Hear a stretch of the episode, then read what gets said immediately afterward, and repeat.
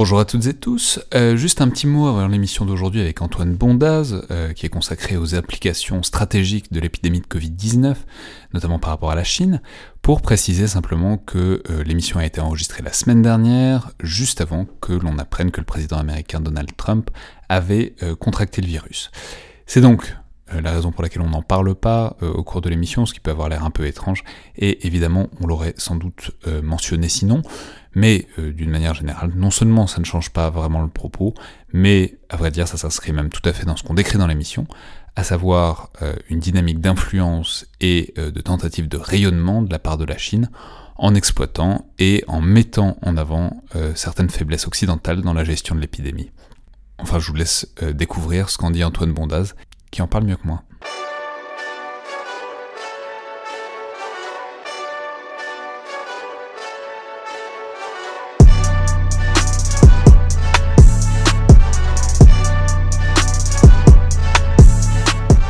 Bonjour à toutes et tous et bienvenue dans le Collimateur, le podcast de l'Institut de recherche stratégique de l'école militaire, l'IRSEM, consacré aux questions de défense et aux conflits armés. Je suis Alexandre Jublin, et aujourd'hui, pour parler de la pandémie de Covid-19 et de ses implications géopolitiques, notamment vis-à-vis de la Chine, j'ai le plaisir de recevoir Antoine Bondaz, chargé de recherche à la Fondation pour la recherche stratégique, enseignant à Sciences Po, spécialiste de politique asiatique et notamment des scènes chinoises et coréennes. Donc bonjour et bienvenue dans le collimateur. Bonjour. Alors, euh, je vais préciser tout de suite qu'évidemment, on a l'air de pousser un peu les murs en quelque sorte du podcast à première vue, puisqu'on va parler de relations internationales, de diplomatie, de politique sanitaire aussi, alors que euh, l'identité de l'émission est évidemment plus centrée euh, sur les affaires militaires et stratégiques.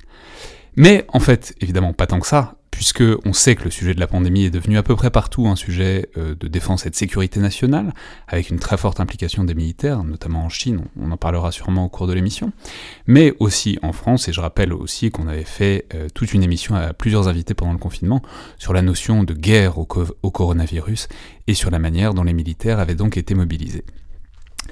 Par ailleurs, on sait aussi que cette problématique de l'épidémie, de son contrôle et euh, de la manière dont le sujet est utilisé par certains pays pour se mettre en scène internationalement, notamment la Chine donc, euh, rejoint d'autres thèmes stratégiques très importants dont on a déjà parlé, notamment euh, celui des routes de la soie, ce grand projet planétaire d'investissement et d'influence chinois qui monte en puissance depuis 2013. Et toute cette mise en scène, donc, c'est beaucoup vu, notamment à travers la question des masques vendus ou donnés par la Chine à des pays qui en avaient besoin, mais on a aussi dit que la Chine avait reçu des masques de l'étranger au début de la pandémie, donc ça, ça disons, ça engage toute cette problématique-là dans des préoccupations, disons, plus stratégiques sur le long terme. Donc une manière peut-être d'entrer dans le sujet, ce serait que vous nous rappeliez à la fois le moment où l'épidémie s'est vraiment déclenchée, et surtout, ensuite, le moment où le problème s'est internationalisé, c'est-à-dire le moment où la communauté internationale a cessé de considérer que c'était un problème chinois, et où donc il fallait s'en soucier au moment où c'est devenu en fait un sujet stratégique et politique à l'échelle mondiale. Alors il y a une version euh, évidemment officielle des faits, euh, datée le début de la pandémie, c'est extrêmement euh, compliqué, mais on va dire qu'elle a commencé dans la seconde partie de 2019 à Wuhan, qui est la capitale de la province du Hubei. C'est une ville majeure en Chine, c'est une des dix principales villes chinoises, au carrefour des grandes voies de communication, qu'elles soient fluviales mais aussi ferroviaires. Et on a officiellement la déclaration des premiers cas le 31 décembre. 2019. Euh, et c'est là où officiellement la Chine reconnaît qu'il y a une pneumonie à coronavirus qui est en cours de propagation dans la ville de Wuhan. Alors dans les premiers jours de janvier, les médias internationaux en parlent extrêmement peu puisqu'il y a à l'époque que plusieurs dizaines de cas, il y a très peu de morts.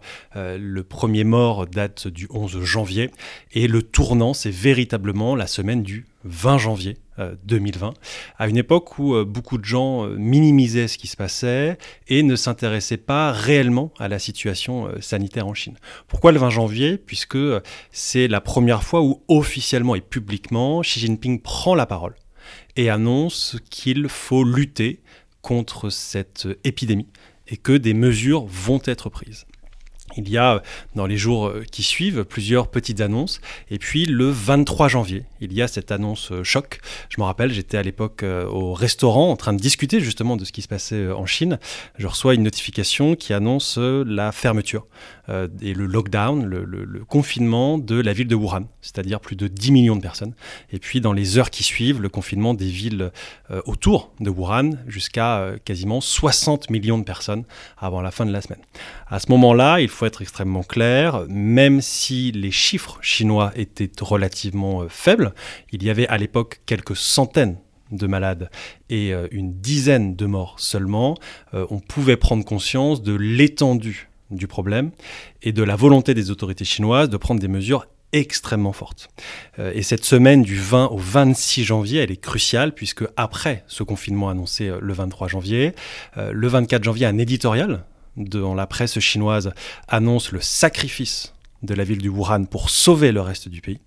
Et puis, à partir du 24-25, on a toute cette rhétorique de la guerre. Et c'est pour ça que dès cette semaine, j'employais le terme d'état de guerre sanitaire, puisque la Chine est véritablement entrée dans un état de guerre avec une mobilisation considérable, on en reparlera plus tard, qui mène à ce fameux week-end, le 25 et le 26 janvier, où le comité central du parti se réunit, en, un groupe restreint en charge du coronavirus et de la pandémie euh, de la Covid-19, qui sera appelée Covid-19 euh, plus tard, euh, est mise en place, et où le numéro 2 du parti, et ça c'est extrêmement important, le Premier ministre, Li Keqiang, en prend la tête. Et ça c'est extrêmement important puisque on parle à l'époque beaucoup de la pandémie et l'épidémie de SRAS, qui avait fait un nombre de contaminés relativement limité hein, en 2003, il faut se le rappeler.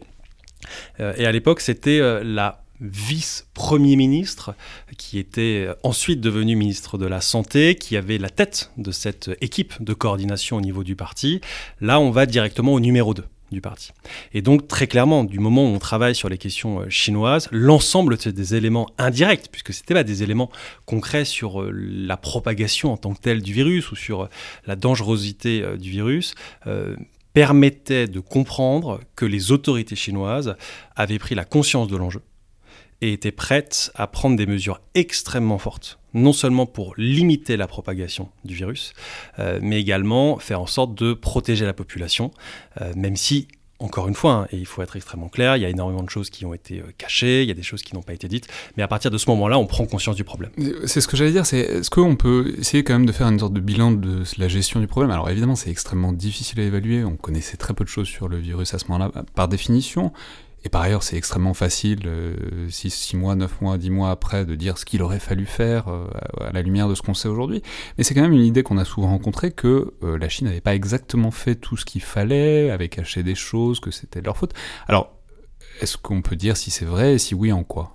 Alors, il y a forcément des choses qui ont été cachées, puisqu'on a appris, par exemple, seulement au mois de mars, et au mois, à la fin du mois de février, début du mois de mars, que Xi Jinping avait tenu la première réunion, non pas le 20 janvier, j'en parlais tout à l'heure en disant que c'était son premier discours officiel et public, mais euh, deux semaines plus tôt, que le ministère de la Santé euh, chinois avait conscience dès le milieu du mois de janvier euh, du caractère, entre guillemets, de la transmission interhumaine du virus, qui fait que ce virus pouvait se transmettre extrêmement rapidement et surtout en dehors simplement de la ville euh, de Wuhan, puisque cela nous a été annoncé. C'est-à-dire c'était pas un facteur climatique des animaux, enfin c'était... Exactement. Alors, puisqu'il faut quand même se rappeler qu'à la fin du mois de janvier, une des grandes questions était de savoir s'il y avait uniquement une transmission de l'animal à l'homme ou une transmission interhumaine.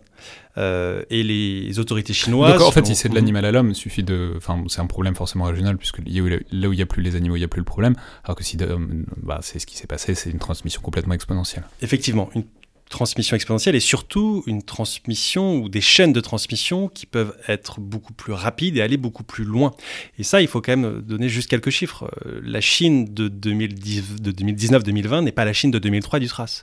Euh, vous avez aujourd'hui des vols internationaux euh, à destination de la Chine ou en provenance de Chine qui sont dix fois plus importants qu'il y a 20 ans. vous avez un nombre de touristes chinois qui a été multiplié par 8 en 10 ans. Euh, vous avez aujourd'hui Wuhan qui est à l'intersection d'un réseau de chemin de fer à grande vitesse qui fait 35 000 km de long. Euh, qui est le premier de loin, le premier au monde. Euh, il y a 15 ans, il n'y avait zéro ligne de chemin de fer à haute vitesse en Chine.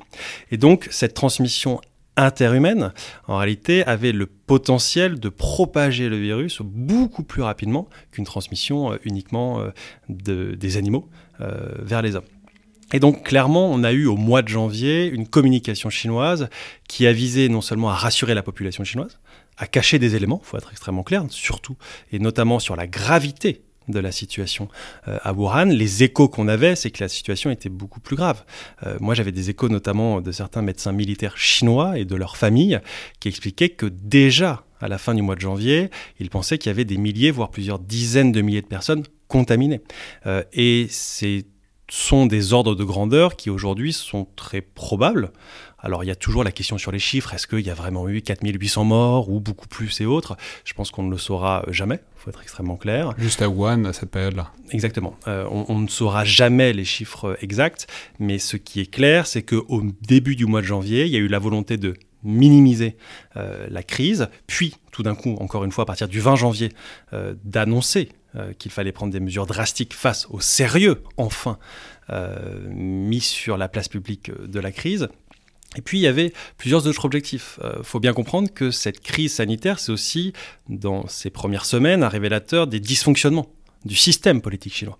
Alors, ce qui est très intéressant, c'est que depuis plusieurs mois, la Chine met justement en avant l'efficacité de son système, non seulement auprès de sa propre population, un système autoritaire qui serait capable de protéger la population, contrairement au système, par exemple, politique euh, américain, mais aussi un système qui serait supérieur, et ça c'est très important, au système démocratique. Alors, ce n'est pas vrai, puisqu'on le voit que euh, Corée du Sud, à Taïwan, qui sont des démocraties, euh, ce sont des contre-exemples au fait que certaines démocraties peuvent gérer une crise euh, sanitaire.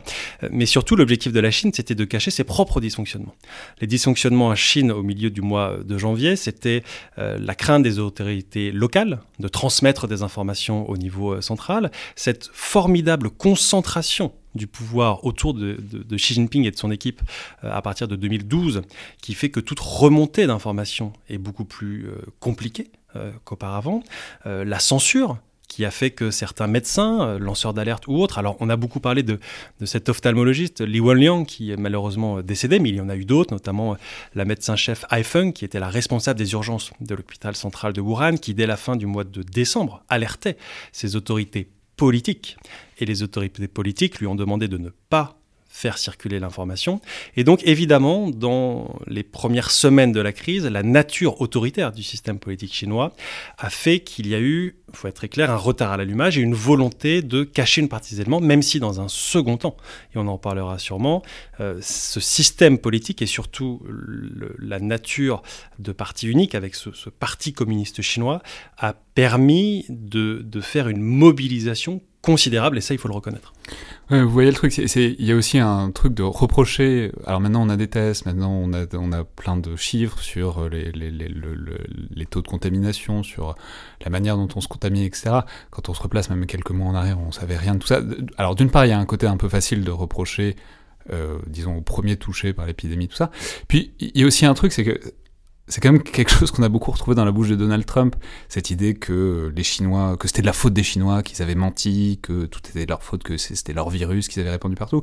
Oh, vous voyez le problème, en fait, on a quand même rarement envie de se retrouver du même côté d'un argument que Donald Trump, d'une manière très générale comme un principe, euh, d'autant plus quand il est assez clair, comme dans ce cas-là, que c'est aussi un moyen de s'affranchir de ses propres responsabilités et de tout rejeter sur, en fait, les premiers touchés par une épidémie.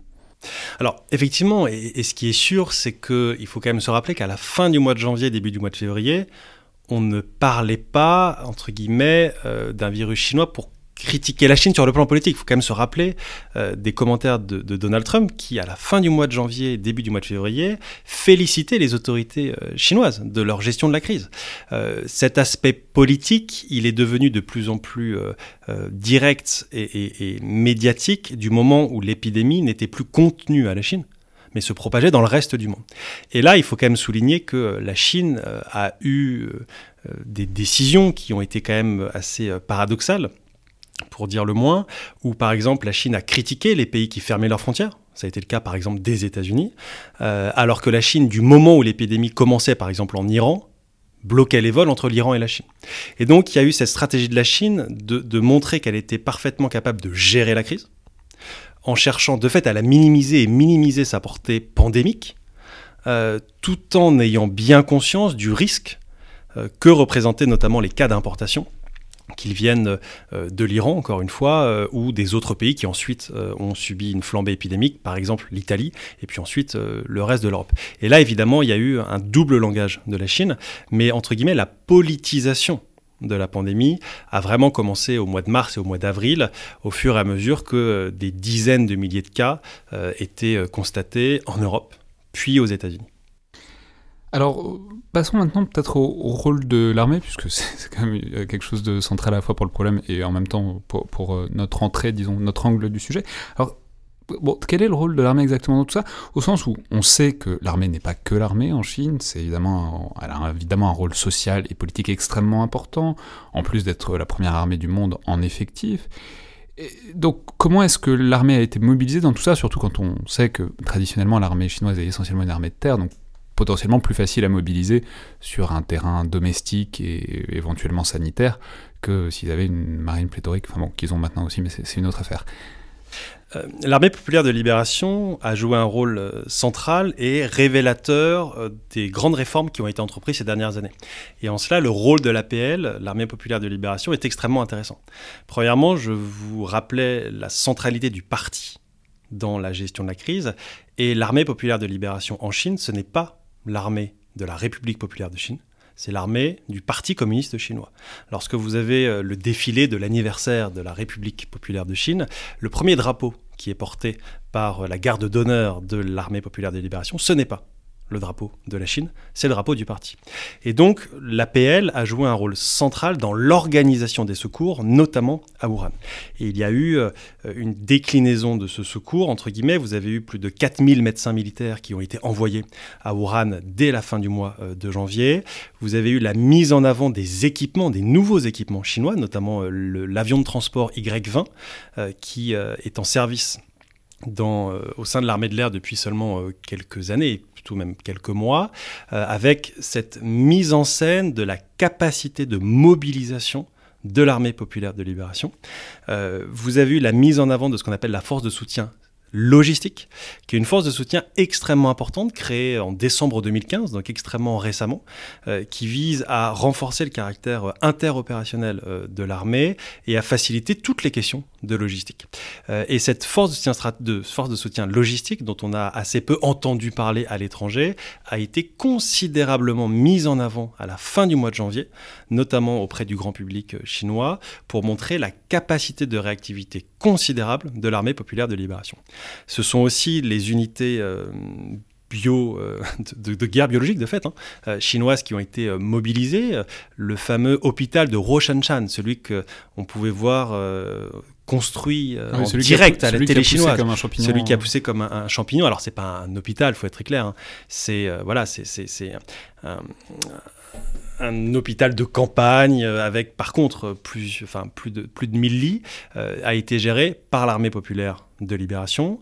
les premières recherches sur les vaccins, c'est extrêmement important, ont commencé au sein de l'Académie des sciences militaires. le tout premier vaccin en Chine, celui produit en partenariat avec une start-up du sud euh, de, la Chine, euh, donc euh, CanSino, a été conçu par les militaires chinois. Le premier vaccin qui est encore aux phases de test. Bien sûr, bien sûr, qui est en phase de test, mais c'est très important. On ne croit pas que vous allez nous révéler qu'il y a en fait un vaccin qui existe en Chine depuis, depuis des mois. Non, bien sûr que non. Mais par contre, il faut, bien avoir conscience de ce qui s'est passé, notamment sur ce vaccin, par exemple. les recherches sur le vaccin ont commencé dès la fin du mois de janvier en Chine. la pilote de ce programme de recherche est la générale Chen Wei. La générale Chen Wei, c'est une personnalité extrêmement médiatique et importante en Chine. Elle a été membre de l'Assemblée euh, populaire, elle, a été, elle est désormais membre de la conférence consultative euh, chinoise. C'est une euh, virologue qui a été déployée notamment en Afrique lors de la crise d'Ebola en 2014-2015. Et c'était une virologue qui avait déjà travaillé sur le SRAS en 2003-2004, et notamment en mettant au point un spray qui visait à limiter les contaminations des militaires. Mais le spray avait été considéré comme ayant euh, trop d'effets secondaires et limité donc à une utilisation militaire. Et là où l'aspect militaire est très important, c'est que les premières personnes à avoir reçu un vaccin expérimental sont des militaires. C'est notamment cette générale, Chen Wei, dès la fin du mois de mars. Dès la fin du mois de mars. Et puis vous avez en ce moment même une campagne de d'essais en fait cliniques extrêmement importante sur des milliers de militaires chinois. Et vous avez en Chine une autorisation de mise sur le marché pour les militaires déjà de ce vaccin. Et donc, je ne dis pas que le vaccin qui fonctionne comme les cobayes du vaccin, quoi. Exactement, en grande partie. Donc, je ne dis pas que euh, ce vaccin fonctionne ou pas, c'est n'est pas mon rôle. Mais en tout cas, ce qui est intéressant, c'est qu'on a utilisé les moyens de l'armée, mais aussi la nature spécifique de l'armée euh, pour euh, développer euh, ce vaccin. Et donc, l'armée a joué un rôle central, d'autant plus qu'on parlait d'état de guerre sanitaire. Et c'était notamment le vocabulaire également utilisé en Chine. Vous avez vu tout ce, vocabulaire de la guerre, il fallait défaire le virus. Il fallait gagner et remporter cette bataille. Il fallait être prêt à faire des sacrifices. Wuhan et les habitants de Wuhan qui ont été confinés pendant plus de deux mois et demi euh, avec un confinement extrêmement strict, euh, évidemment, on, on a payé le prix. Et donc l'armée a joué un rôle central dès le début de la crise et puis, dans un second temps, euh, lorsque la pandémie s'est répandue dans le monde entier et que la situation s'améliorait euh, en Chine, les militaires ont également joué un rôle important, puisque par exemple, euh, des infrastructures de tests ont été construites par les militaires chinois en Irak, que les militaires euh, chinois ont apporté des masques et des équipements dans plusieurs dizaines de pays, euh, que vous avez eu des visioconférences entre médecins militaires chinois et de nombreux autres pays, y compris en Europe. Vous avez eu un focus particulier, par exemple, sur la Serbie, sur euh, la Hongrie, sur de, de nombreux pays de l'Europe de l'Est. Et là, les militaires, encore une fois, ont joué un rôle clé. Alors sur ce sujet, je recommande d'ailleurs très vivement le site de l'ambassade de Chine en France. Euh, je suis évidemment allé y faire un tour pour préparer cette émission et on y trouve une splendide exposition virtuelle de peinture intitulée Amour et destin commun, une sélection d'œuvres artistiques sur la lutte des forces armées chinoises contre l'épidémie de Covid-19. C'est vraiment génial parce que, je cite, euh, l'idée est que euh, les œuvres artistiques présentées ici reflètent la bravoure dont les militaires chinois ont fait preuve en luttant en première ligne pour dissiper les nuages noirs de l'épidémie. Ils ont travaillé de toutes leurs forces pour contenir l'épidémie et construire une communauté de santé pour l'humanité. Donc tout un programme qui rentre exactement euh, dans ce que vous nous disiez, mais évidemment on aura compris que je suis extrêmement friand de euh, la poésie, disons, débridée de la rhétorique officielle chinoise.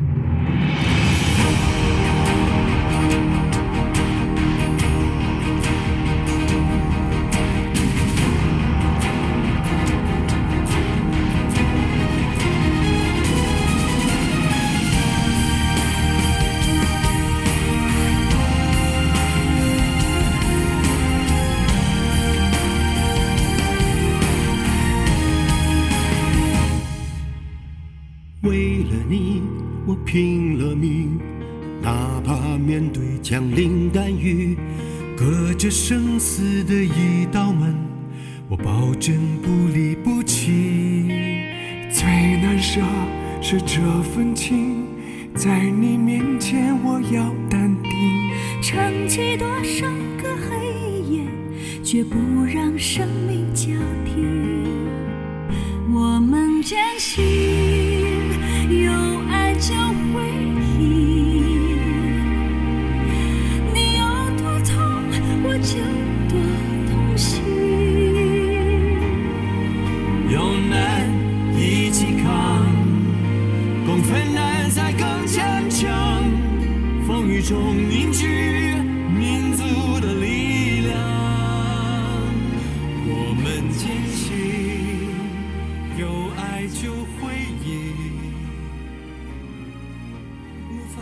Alors, ensuite, on a commencé à y arriver, mais à partir du moment où donc, la pandémie prend son envol euh, vraiment à l'échelle mondiale, donc début 2020, à partir de février-mars 2020, comment est-ce que ça se passe? C'est-à-dire, dans quelle mesure est-ce que la Chine reste centrée sur ses propres problèmes, et dans quelle mesure, et surtout quand, est-ce qu'elle commence à se tourner vers l'extérieur, à se dire que, alors c'est pas il y a un truc à jouer, mais parce que peut-être qu'il y a aussi de très bonnes raisons, euh, enfin, sincères, de, de, solidarité à l'échelle internationale.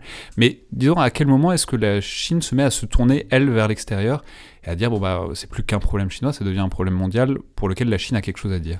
L'excellente opportunité qu'ont pu saisir les autorités chinoises, c'est que euh, les mesures radicales prises en Chine ont permis au début du mois de mars à réellement contenir euh, l'épidémie et à euh, vraiment limiter la propagation euh, et à soigner une grande partie des gens malades à Wuhan et plus largement dans le Roubaix et puis dans le reste du pays.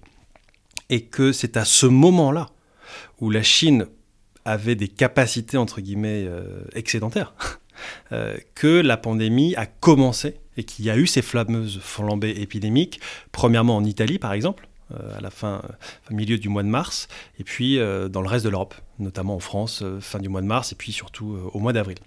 Et en réalité, les autorités chinoises ont eu l'opportunité de se concentrer non plus seulement uniquement sur ce qui se passait en Chine, puisque c'était contenu et en voie de résolution, entre guillemets, et à se concentrer sur le reste du monde.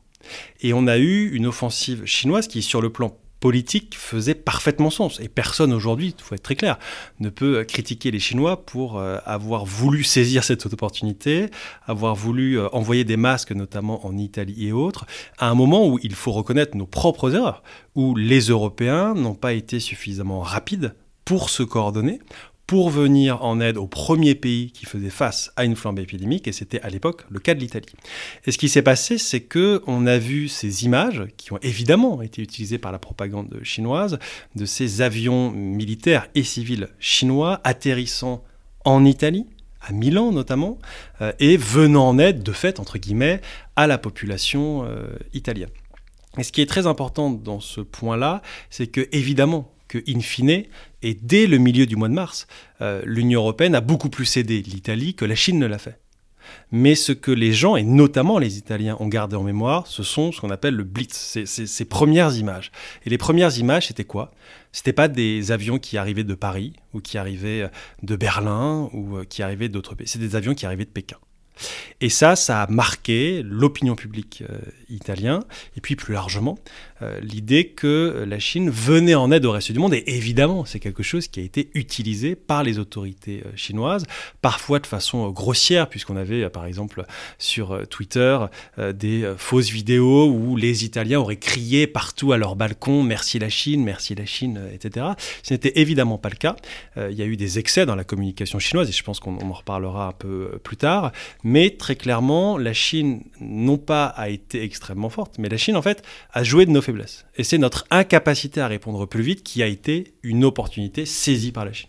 Mais d'une manière générale, même si on se ressente sur... Euh, essayons de prendre la chose, disons, du côté vraiment très matériel. Parce que même si la France ou l'Allemagne envoient des masques à l'Italie, dans une certaine mesure, il y a quand même de grandes chances que ces masques-là, ils viennent de Chine, puisque c'est la Chine qui est de très loin le premier producteur mondial de masques. Donc, c'est-à-dire comment, et de masques, mais euh, il n'y a pas seulement, il y a aussi des vêtements médicaux, les kits de test viennent en très grande majorité de Chine, euh, les respirateurs, etc., etc.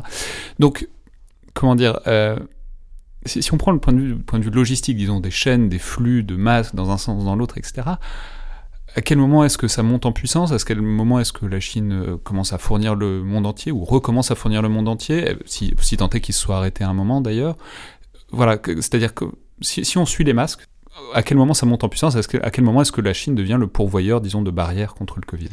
Alors il faut être très clair. Euh, les flux des masques, ça a été des flux du reste du monde vers la Chine au mois de janvier. Euh, et ça, c'est quelque chose qui est maintenant très bien documenté. Le Parti communiste chinois est notamment ce qu'on appelle le département du travail du Front Uni, qui, euh, sont entre autres hein, des branches du parti euh, à l'étranger, se sont mobilisés dans l'ensemble des pays, en Australie, au Canada, aux États-Unis, mais aussi en Europe, pour acheter des masques qui venaient de fait de Chine initialement, mais acheter des masques à l'étranger pour les envoyer en Chine, puisqu'il faut bien comprendre qu'à la fin du mois de janvier, la Chine ne disposait pas des stocks de masques nécessaires pour faire face à la crise. Et donc, il y a eu une importation, une réimportation, de fait, euh, de masques considérables, notamment organisées directement par le Parti communiste chinois. Puis surtout, on parlait tout à l'heure de mobilisation générale. Euh, les industries chinoises se sont considérablement mobilisées les dix derniers jours, à partir des dix derniers jours de janvier. J'avais publié euh, au début du mois de mars une petite étude sur comment justement la Chine avait considérablement augmenté sa production euh, de masques. Euh, elle était passée de 20 millions de masques par jour à plus de 120 millions de masques par jour dès le milieu du mois euh, de février. Vous avez de nombreuses entreprises qui se sont mises sur, de fait à produire des masques. Et un exemple le plus emblématique, c'est BYD.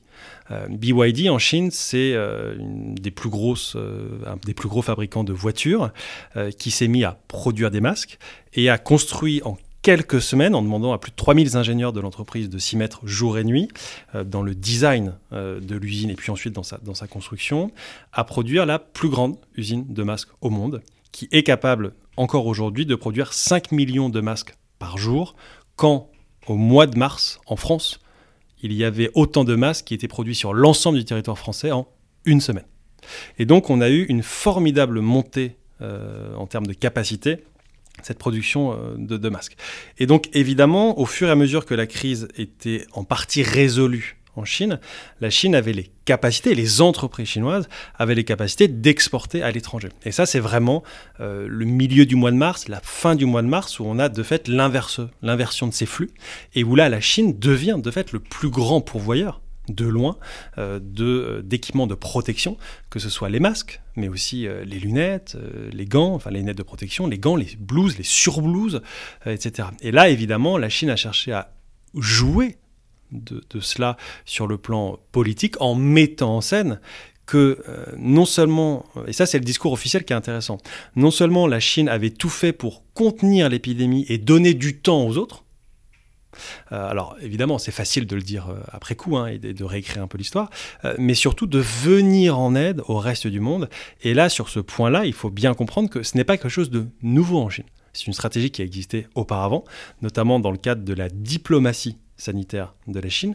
Et cette diplomatie sanitaire de la Chine, elle ne commence pas avec le Covid. Elle est évidemment euh, révélée au plus, grand public euh, avec euh, la crise, mais elle commence bien avant. Alors, simplement, je, je, précisais que par ailleurs, on retrouve cette étude très facilement sur le site de la FRS, comme d'ailleurs vos autres études sur le sujet, qui sont évidemment en accès libre. Mais simplement, pour rester là-dessus, juste une dernière seconde, ça, pose quand même aussi la question euh, des chaînes de production, ça pose la question même de ce qu'on pourrait appeler des fonctions stratégiques, en tout cas des fonctions de production stratégique, puisqu'on a dit, on a répété, mais que la Chine produit l'immense majorité des masques dans le monde. Ah, ça pose la question du point de vue européen, mais aussi américain. On se souvient notamment d'une scène, alors qui a été un peu exagérée, mais que racontait Valérie Pécresse, que sur le tarmac à Roissy, il y aurait les États-Unis qui auraient volé une, ou surenchéri sur une cargaison de masques à destination de la France euh, qui venait de Chine, et que du coup, les, en gros, les, alliés traditionnels se battraient pour les masques venant de Chine. Alors, cette histoire-là, je pense que vous allez nous l'expliquer, a été exagérée, mais cela dit, ça pose quand même la question de est-ce qu'il n'y a pas des fonctions de production stratégique en cas d'épidémie, bon, test, euh, masque, etc.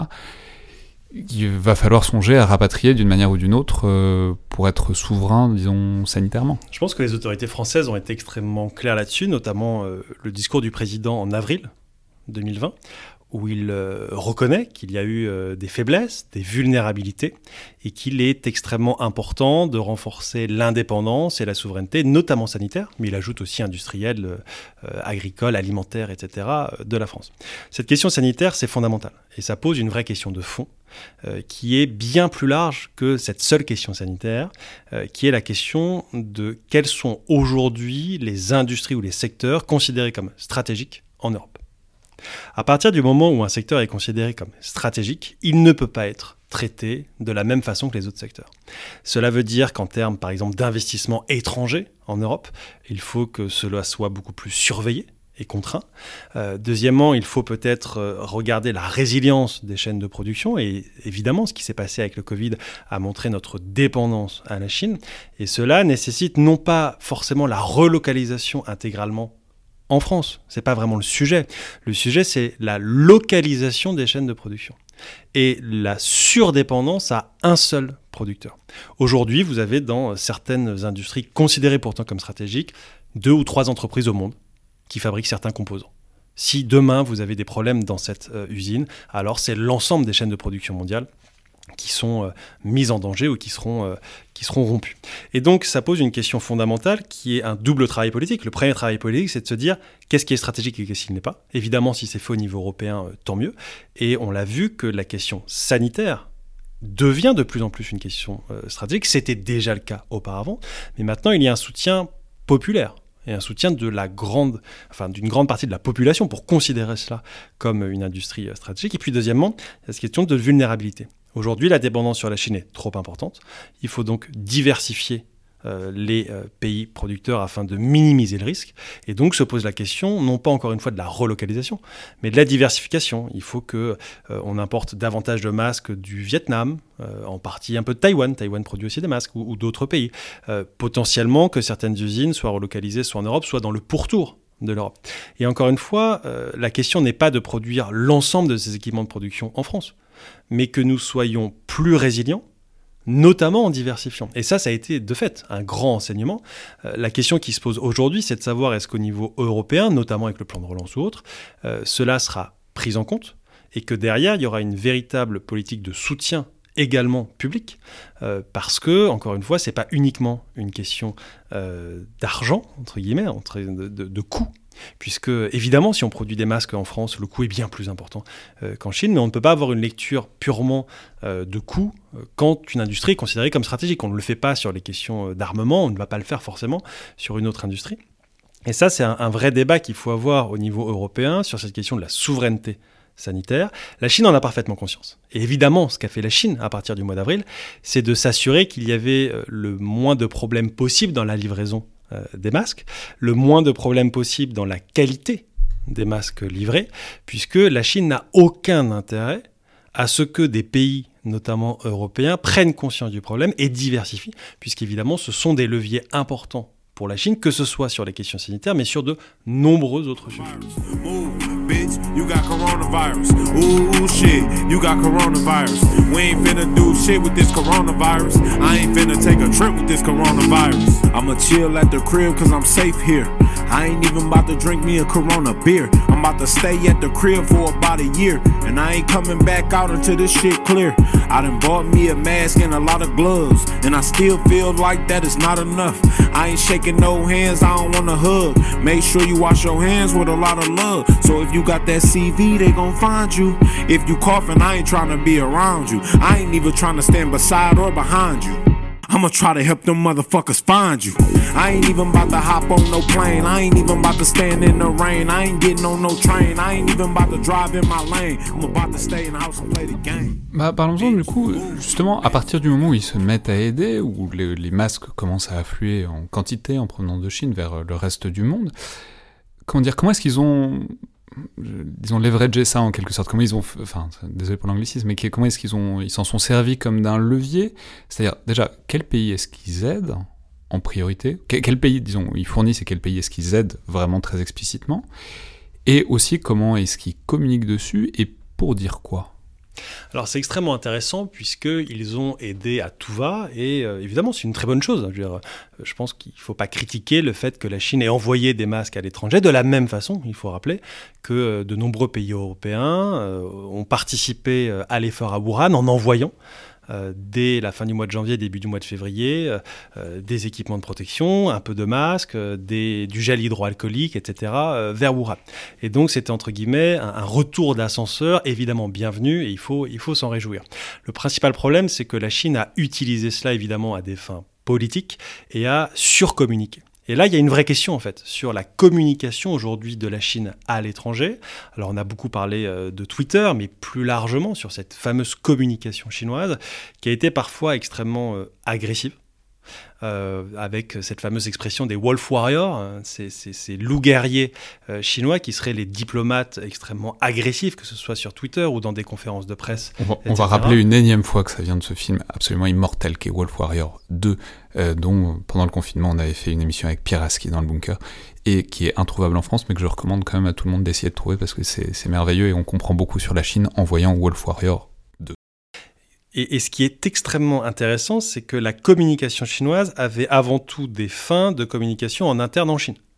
Euh, vous avez eu cette, ce côté on aide le reste du monde qui a été surjoué pour montrer que la Chine en fait était un acteur responsable qui aidait le reste du monde, dont les Chinois pouvaient évidemment être fiers. Euh, les diplomates sont allés parfois extrêmement loin pour montrer qu'ils étaient prêts à tout pour défendre l'honneur et le prestige non seulement de la Chine, mais surtout du parti.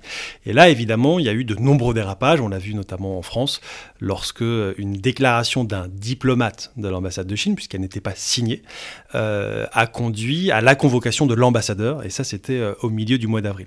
Mais ce qui est extrêmement intéressant sur quoi, la déclaration Alors, c'était une déclaration sur le site internet de l'ambassade de Chine en France, qui annonçait notamment que des euh, politiciens européens auraient dit que le virus ne frapperait que les jaunes, je cite, euh, ou euh, les personnels des EHPAD auraient laissé, je cite, les, les personnes âgées mourir de faim et de maladie dans les EHPAD, ou encore... français donc. exactement. En tout cas, c'était pas précisé. Alors après, ils ont expliqué non, mais c'était pas les EHPAD français, c'était à l'étranger, etc.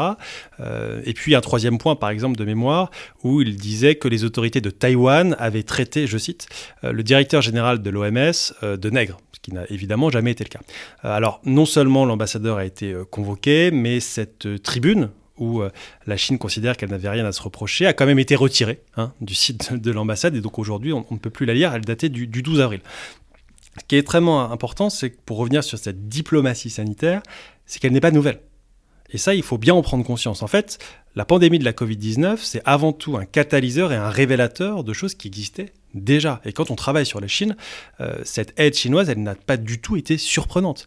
Euh, la diplomatie sanitaire de la Chine, elle commence dans les années 60, en 63, lorsque la Chine envoie des médecins en Algérie pour euh, soutenir notamment une partie euh, de la population. Cela va se développer notamment beaucoup en Afrique dans les années 70 et 80. Et puis cela devient extrêmement visible en 2014-2015 avec la crise Ebola en Afrique de l'Ouest, où la Chine va notamment construire un hôpital en Sierra Leone avec 100 lits. À l'époque, ce sont les militaires, on en revient, qui s'occupent de ce. Mais, on va peut-être préciser que aussi évidemment c'est pas totalement fortuit parce que euh, comme les spectateurs de Wolf Warrior 2, mais pas seulement, ou ceux qui lisent n'importe quoi sur les investissements chinois à l'étranger le savent, il y a des communautés extrêmement importantes d'expatriés chinois en Afrique, notamment en Afrique de l'Ouest.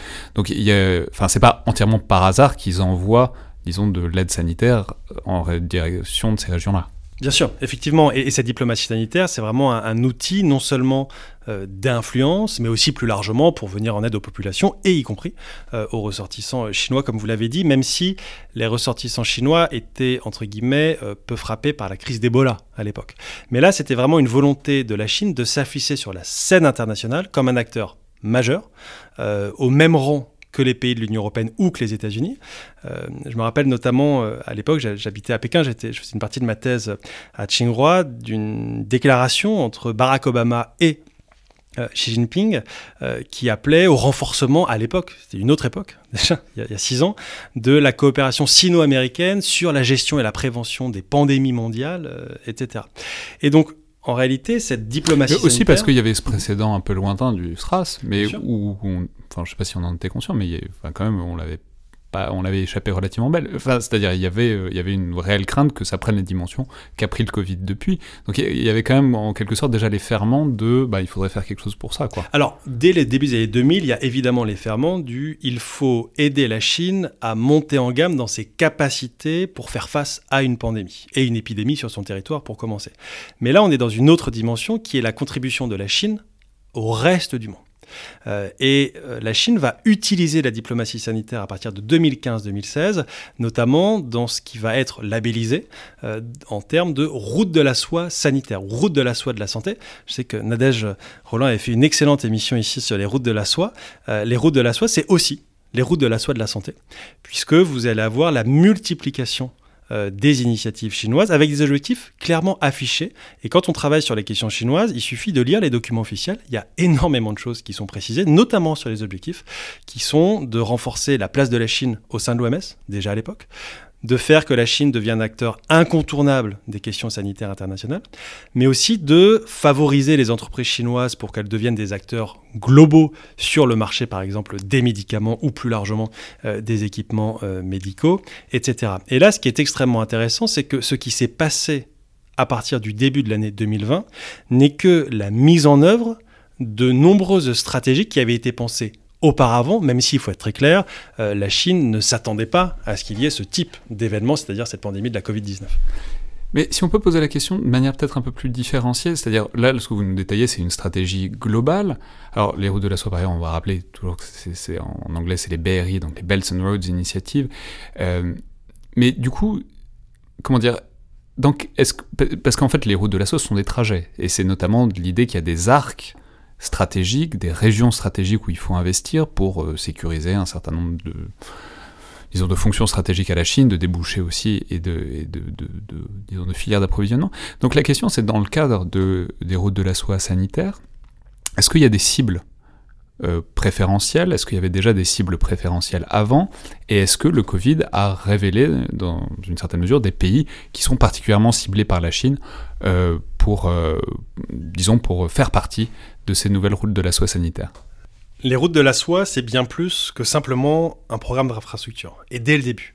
Les routes de la soie, c'est un moyen pour la Chine d'accroître son influence internationale, notamment sur le continent eurasiatique, et puis après également sur le continent africain, dans euh, les cercles polaires, puisque vous avez même une route de la soie polaire, etc. Et donc, à partir de 2013, quand elles sont annoncées, euh, l'ensemble des ministères chinois, que ce soit les ministères de la Santé, le ministère de l'Industrie, l'armée et autres, vont être mis à contribution pour participer à ce grand projet qui est vraiment le projet signature de Xi Jinping. Et pour vous donner une définition extrêmement simple des, routes de la soie, euh, c'est la définition qu'en donne le CICIR, c'est ce centre de recherche, ce think tank associé au ministère de la Sécurité d'État chinois, c'est-à-dire les renseignements euh, chinois, et c'était son vice-président qui m'expliquait euh, il y a quelques années que les routes de la soie, c'est la coopération mutuellement bénéfique, tout simplement. Et donc l'idée, c'est comment est-ce que la Chine renforce ses relations avec d'autres pays et très clairement, en réalité, renforce une dépendance et une interdépendance asymétrique de certains pays euh, avec la Chine. Les routes de la soie de la santé, dès le début, elles vont viser certains pays en priorité. Vous avez une initiative sur l'Asie du Sud-Est, une initiative sur l'Europe de l'Est, et puis une initiative sur certains pays. Euh, par exemple euh, le Laos, par exemple la Russie, avec une alliance des hôpitaux chinois avec des hôpitaux euh, russes. Et encore une fois, l'objectif, c'est de multiplier toutes les formes de relations que la Chine peut avoir avec d'autres pays et de faire en sorte que la Chine ait in fine des leviers vis-à-vis de ces pays. Et très clairement, ce qui s'est passé avec le Covid-19, c'est encore une fois la mise en pratique de cette stratégie plus ancienne qui est de comment, à travers une pandémie, la Chine va pouvoir utiliser de fait cela en opportunité politique. Le principal problème pour les autorités chinoises, c'est que cela a eu un effet boomerang, puisque la communication, on l'a déjà dit, est allée parfois beaucoup trop loin, a parfois été beaucoup trop euh, amateur, et que vous avez eu un effet inverse sur les opinions publiques, puisque par exemple, euh, au début du mois de mai, était publié euh, un sondage dans une étude de l'ECFR, un centre de recherche euh, européen, pan-européen, où il était expliqué que plus de 50% des Européens sondés avaient eu une image qui s'était détériorée de la Chine depuis le début de la pandémie. Et donc, euh, la tentative chinoise de se donner une bonne image, de faire oublier parfois également euh, la mauvaise gestion initiale et les erreurs initialement euh, commises, n'a pas été suivie des faits puisque c'est même l'effet inverse qui s'est produit. Et ça, ça permet de revenir sur un autre concept qui est très important pour la Chine et que les universitaires, les experts, mais aussi les diplomates chinois ont de plus en plus conscience, c'est que l'image de la Chine à l'étranger, elle se détériore. Elle avait commencé à se détériorer avant la crise de la Covid-19 et évidemment, la crise a renforcé cette détérioration. Et euh, les Chinois mettent en avant le concept qui est celui de la théorie de la menace chinoise littéralement théorie de la menace chinoise, c'est l'idée que les États-Unis, les Européens euh, feraient tout pour présenter la Chine comme une menace. Euh, et que ce concept, il se diversifierait, il se concrétiserait. On le voit évidemment aux États-Unis, un petit peu moins euh, en Europe, et que la Chine doit faire en sorte, face à cette théorie de la menace chinoise, d'améliorer ses capacités de communication international. Ça passe notamment par l'utilisation des réseaux sociaux. Et pour prendre juste cet exemple, on voit que l'utilisation euh, par les diplomates de Twitter maintenant euh, est euh, massive. Et pour vous donner juste un chiffre, j'avais comptabilisé au mois de juillet le nombre de comptes Twitter associés à la diplomatie chinoise, c'est-à-dire ministère des Affaires étrangères, diplomates, qu'ils soient ambassadeurs ou consuls, et puis les comptes officiels d'ambassades ou de consulats généraux. Il y en avait 151 au mois de juillet 2020. Plus de 110 avaient été créés depuis juillet 2019. Pourquoi juillet 2019 Parce que la crise à Hong Kong, et l'objectif était en réalité que la Chine puisse imposer ses éléments de langage au reste du monde, ce que euh, l'Union européenne, et notamment Josep Borrell, euh, qualifie de bataille pour les récits, et que en réalité, il n'y a pas eu tant de création de comptes pendant la pandémie, ça prédate la pandémie, c'est seulement que ces comptes sont devenus extrêmement actifs avec la pandémie, et c'est notamment le cas du compte de l'ambassade euh, de Chine en France, qui a été créé en septembre 2019, mais dont l'activité a été multipliée par 10 à partir, comme par hasard, du 20 janvier, le jour où Xi Jinping, encore une fois, fait son discours. Alors, vous l'avez dit, c'est, enfin, faut pas le voir seulement comme euh, quelque chose d'unilatéral euh, des Chinois. Il y a aussi, ça se comprend dans un paysage international, et notamment, on a beaucoup dit que ça s'insérait dans une compétition globale, notamment vis-à-vis des États-Unis, euh, disons une compétition d'influence, et que ça visait, dans une certaine mesure, à discréditer ce que faisaient ou ce que ne faisaient pas les États-Unis, et à l'opposer à mesures énergiques, etc., à tout ce que pouvait présenter la Chine au même moment. Donc, disons, comment est-ce que hum, Là, on a bien compris la chose dans, dans un ensemble stratégique. Maintenant, dans un ensemble, disons, concurrentiel, dans une perspective concurrentielle, comment est-ce qu'il faut, comment est-ce qu'on peut replacer, disons, cette offensive chinoise? Il faut être extrêmement clair. L'objectif euh, du régime politique chinois, et notamment du Parti communiste chinois, c'est de s'assurer de sa légitimité en interne, euh, en passant notamment évidemment par le contrôle de l'information, il hein, faut être très clair, hein, que ce soit la production de contenu, la propagande, euh, la suppression de contenu, euh, la censure, mais aussi la volonté de discréditer non pas seulement les États-Unis, et ça c'est très important, mais les systèmes démocratiques. Et, et j'écrivais une tribune au milieu du mois de mars dans Le Monde, où je disais justement que l'objectif de la Chine, ça allait être vraiment de discréditer les démocraties et de mettre en avant son propre système politique. À l'époque, beaucoup de personnes avaient rigolé, euh, mais c'était évident dans le sens où, depuis déjà de nombreuses années, quand on travaille sur les écrits de l'école centrale du parti ou plus largement des, publications euh, du comité central du parti, on voit cet objectif qui est à la fois de légitimer et de discréditer.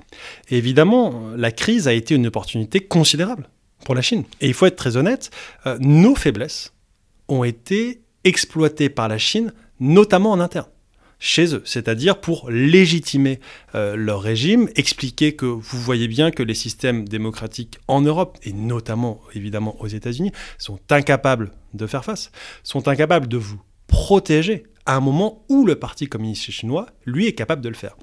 Et ça, on l'a eu vraiment très clairement à partir euh, du mois de mars et du mois euh, d'avril, avec euh, la volonté, encore une fois, de montrer que les États-Unis étaient incapables de gérer, allant jusqu'à de la désinformation, puisque par exemple le porte-parole des affaires étrangères chinois relayait des, non pas des rumeurs, puisque ce ne sont pas des rumeurs, mais des fausses informations, littéralement, sur une origine américaine du virus, sur la fameuse idée que le virus aurait été amené par les militaires américains lors des Jeux militaires de Wuhan en octobre 2019.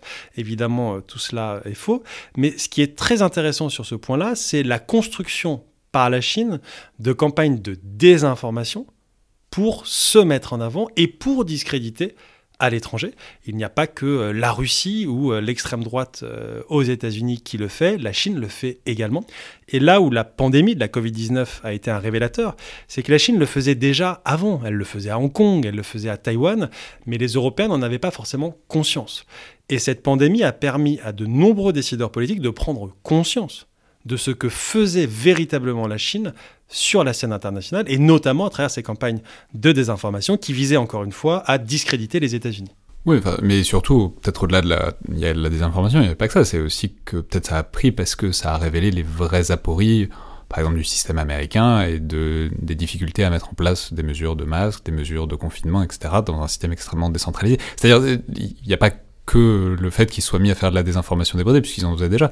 C'est que, de la même manière, on peut pas dire que les Américains aient fourni une, immense aide internationale, contrairement à la Chine dans ce cas particulier. Donc ça, ça, joue aussi sur des trucs tout à fait avérés. Quoi. Je, je suis tout à fait d'accord, et c'est pour ça que je commençais en disant que ce sont nos propres faiblesses et nos propres erreurs qui ont été exploitées euh, quasiment légitimement par les systèmes politiques chinois, il faut être extrêmement clair. Euh, L'impréparation de, de, certaines démocraties et de certains systèmes en Europe ou aux États-Unis, euh, l'incapacité de mettre en œuvre de façon stricte des mesures de distanciation sociale, on le voit notamment aux États-Unis avec ces images complètement incroyables sur les anti-masques, et malheureusement c'est aussi de plus en plus le cas euh, en Europe. Mais là où c'est extrêmement intéressant, c'est que les autorités chinoises se sont concentrées sur ce qui se passait en Europe et aux États-Unis sur ce qui se passait de mal, sur ce qui se passait mal, et n'a jamais cherché à mettre en avant sur non seulement ce qui se passait bien en Europe, mais aussi ce qui se passait bien chez leurs voisins, euh, ce qui se passait bien en Corée du Sud, ce qui se passait bien à Taïwan, euh, ce qui se passait bien même au Japon, même si ça se passe un tout petit peu moins bien au Japon euh, qu'en Corée du Sud. Et donc là où il y a eu un traitement politique, évidemment, de cette information, c'est dans la sélection de l'information, et dans la volonté, encore une fois, de noircir un tableau qui était déjà, il faut évidemment le reconnaître, déjà extrêmement noir. Et ça, c'est une opportunité, encore une fois, qui a été saisie par la Chine euh, et qui nous rappelle que ce sont nos propres faiblesses qui sont évidemment exploitées par nos concurrents ou, comme le l'appelle l'Union européenne, notre rival systémique, c'est-à-dire euh, la Chine. Merci beaucoup Antoine Mondaz. Merci à vous. C'était donc le Collimateur, le podcast de l'Institut de recherche stratégique de l'école militaire. Je vous rappelle que vous pouvez nous joindre par mail ou sur les réseaux sociaux de l'IRSEM pour des remarques ou des suggestions qui sont évidemment les bienvenues, tout comme vos notes et commentaires sur Apple Podcast. Donc allez-y si vous ne l'avez pas encore fait, ou même si vous l'avez fait déjà, vous pouvez essayer de relaisser une note. On est à présent presque au seuil de 200 notes, euh, barre qui serait tout à fait satisfaisant euh, de réussir à exploser dans les prochains jours. Merci à toutes et tous, et à la prochaine fois.